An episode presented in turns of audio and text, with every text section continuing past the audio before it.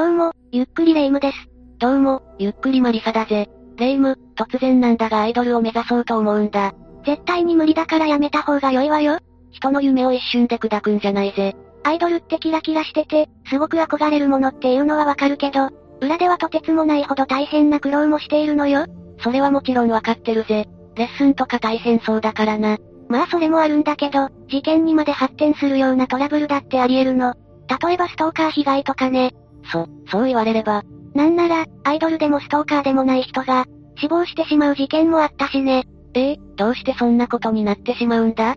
詳しく聞きたいから解説してほしいんだぜ。わかったわ。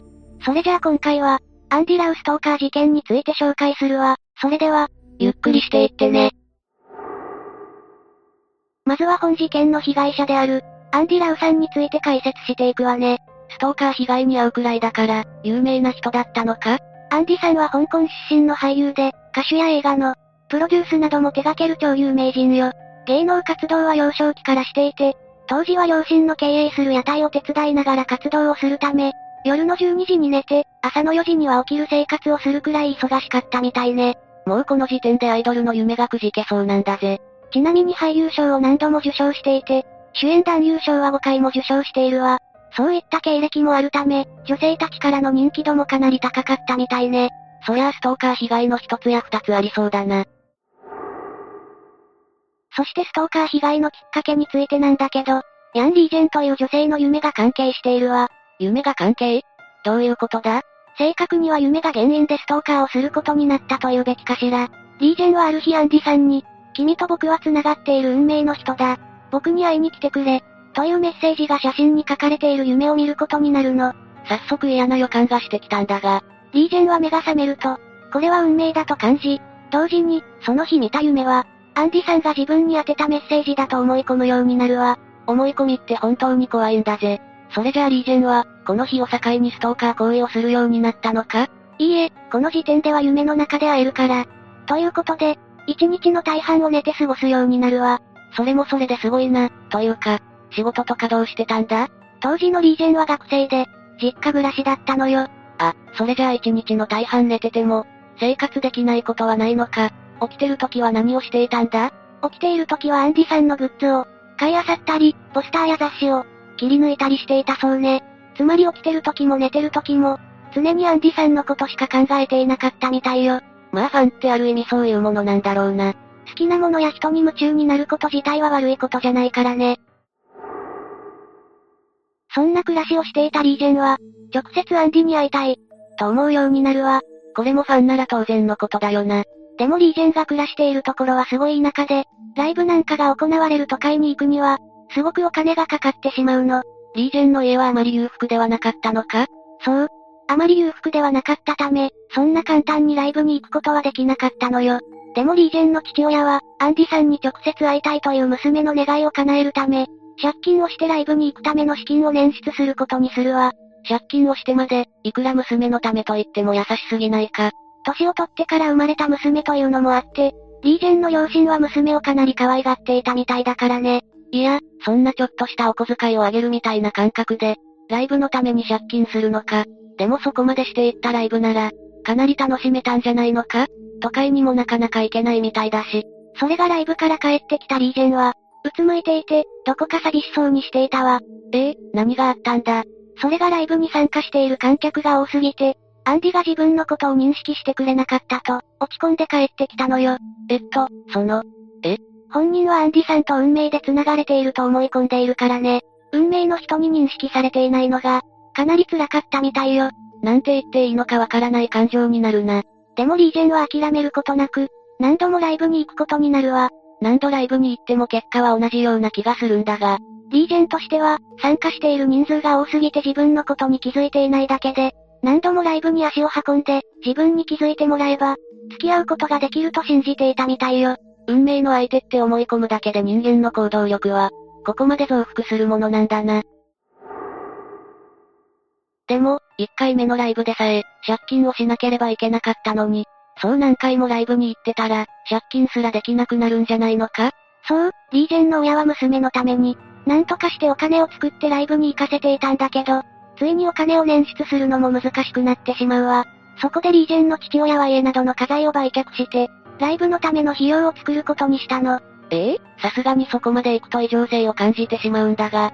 これについても、年を取ってからの娘のためという両親の優しさが原因みたいね。それにしてもだろ。それでアンディさんに認知してもらうことはできたのか？できなかったわ。だろうな。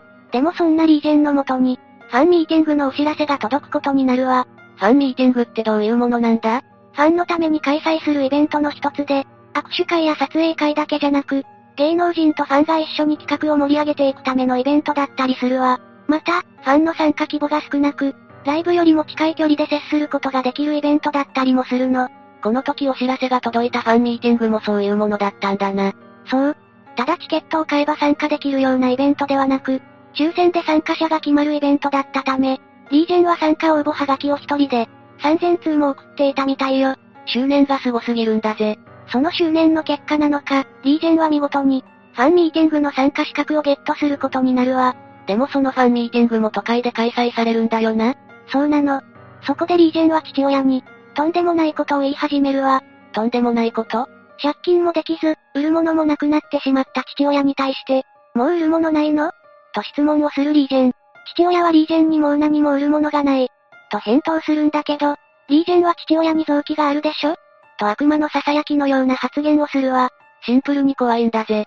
とはいえ臓器売買なんてできるわけもなく、リージェンの父親は何とかして再度借金をし、ファンミーティングが開催される都会への交通費を作ることにしたわ。お父さんもすごいな、娘にここまでできるものなのか。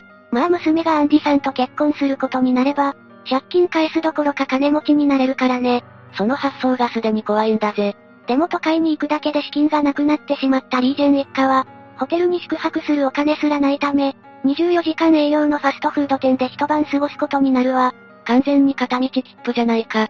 結婚できると信じてるからね。それ聞くたびに鳥肌出るからやめてくれ。それでファンミーティングに参加した結果はどうだったんだ？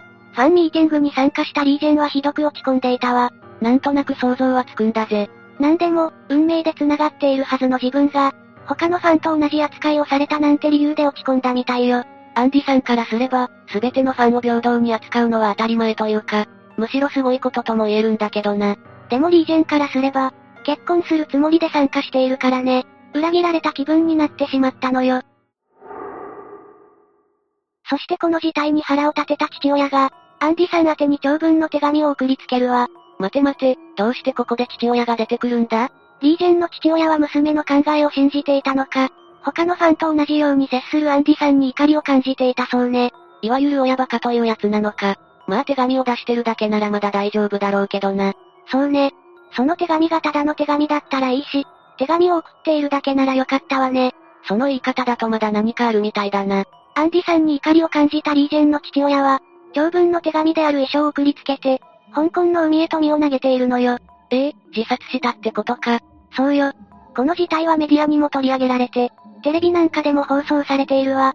しかもリージェンは父親が自殺したのは、アンディのせいとまで発言していたそうで、世間はリージェンのことを知的障害者と言ったり、娘に真実を話すことができない父親が金銭的に苦しくなり、自殺をしたとまで言われるようになるわ。そこまで言うのはどうかと思うが、やってることや発言は少し考えさせられる部分があるよな。また、この放送を見た中国人の人たちは、中国の恥だから、早く香港から出て戻ってこいと、要求していたなんて話もあるわね。この事態にアンディさんはどんな対応を取ったんだ？アンディさんの事務所は、リージェンさんと母親には家へ戻って新しい生活を始めてほしい、と声明を発表していたんだけど、リージェンと母親はこの声明に納得することができず、対抗する姿勢を示すことになるの。具体的にどんな行動をとっていたのか気になるんだぜ。リージェンの主張としては、自分は一般的なファンではなく、夢の中でアンディさんに会っていて、まるで家族のような存在だった。1対1で会うことをこんなに希望している。自分と会ってくれれば、父親が自殺することはなかった。として、父親のお墓の前で土下座をすることや、父親の最後の願いを叶えることなんかを要求していたみたいね。父親の最後の願いっていうのは何なんだ？それはアンディさんに送りつけた手紙の中にあるもので、自分の娘と会ってほしいというものだったわ。こう言ったら悪いかもしれないが、かなり身勝手な要求だな。こういった要求活動だけでとどまればよかったんだけど、リージェンはアンディさんの自宅周辺をうろついたりするの。本格的にストーカーをし始めたんだな。父親が自殺をしてメディアで多く取り上げられるようになったり、リーゼンからのストーカー行為を受けたことによって、アンディさんはうつ病になってしまうわ。まあ精神的にかなり辛い出来事だからな。しかもアンディさんの元には、会ってくれなかったら死にます。という電話がたくさんかかってきていたようで、第二のリーゼンの父親が出るのではないかと、かなり恐怖していたみたいね。中にはいたずらでそういった電話をかけているのかもしれないが、どっちにしても怖いのに変わりはないよな。アンディさんは2週間ほど、自分が壊れてしまうような状態が続いていたみたいで、心療内科に行き、10日ほどでだんだんと精神的な落ち着きを取り戻すことができたみたいね。スーパースターとも言える人の10日間はかなり長そうだな。いろんな仕事が溜まっていただろうに。ちなみに、香港に留まっていたリージェン家族に対して同情する声もあったようで、リージェンたちを家に帰して助けをしよう。という運動が起こっていたわ。ふるさとの空港会社が2人のチケットを提供したり、市が生活保護の申請をしたり、病院については、精神的心理的な治療をする意思があることを示していたわ。なんだかすごく大ごとになってるんだな。その後リージェンたちはどうなってしまうんだ？逮捕されるのか？ずっとアンディさんに対していろんな要求をしていたリージェンなんだけど、突然アンディさんへの熱が冷めてしまい、落ち着きを取り戻すことになるわ。これまた本当に突然だな。落ち着きを取り戻したリージェンは普通の生活に戻り、現在ではスーパーでアルバイトをしているらしいわ。普通に働いてるんだな。また、メディアがこの事件についてリージェンに質問すると、アンディさんに関係するものは全て燃やした、と話していて、当時の自分の幼稚さを後悔している、と涙を流しながら語ったそうね。完全に理性を取り戻したって感じだな。ちなみになんだが、リージェンには精神的な疾患があったとかではなかったのか？それについての詳しい情報はないんだけど、そういったことが報道されているものもなかったし、リージェンが精神疾患であった可能性はなかったみたいね。また、リージェンはメディアに対して、正直に言いますが、もし来世があるなら、もうアンディ・ラウさんを追いかけるようなことはしませんし、アイドル視することもしません。有名人をアイドル視している全てのファンに、理性的であるようにお勧めしたいと思います。とも話してたわ。確かに他の誰かにも同じことが起こり得るもんな。そんなこんなでこの事件は一応解決したって感じで終わりを迎えることとなるわ。今回の話はどうだったかしら？そういえばリージェンの父親は何度か借金をしていたわけだが、それは返済を続けている形なのか？あ、そうそう。その借金についてなんだけど、一部はアンディさんが返済しているわ。ええどうしてアンディさんがリージェン一家の借金を返済するんだ？実はこれについても詳しい情報がなく、リージェン本人が、借金の一部を、肩代わりしてくれたと発言していることしかわかってないのよね。うつ病になっていたっていうのもあるし、少しでも解放されたかったのかもな。そういった解釈も実際にあるみたいだけど、これについては不明なままね。それでマリサ、アイドルを目指すって言ってたけど、今でもその気持ちは変わらない？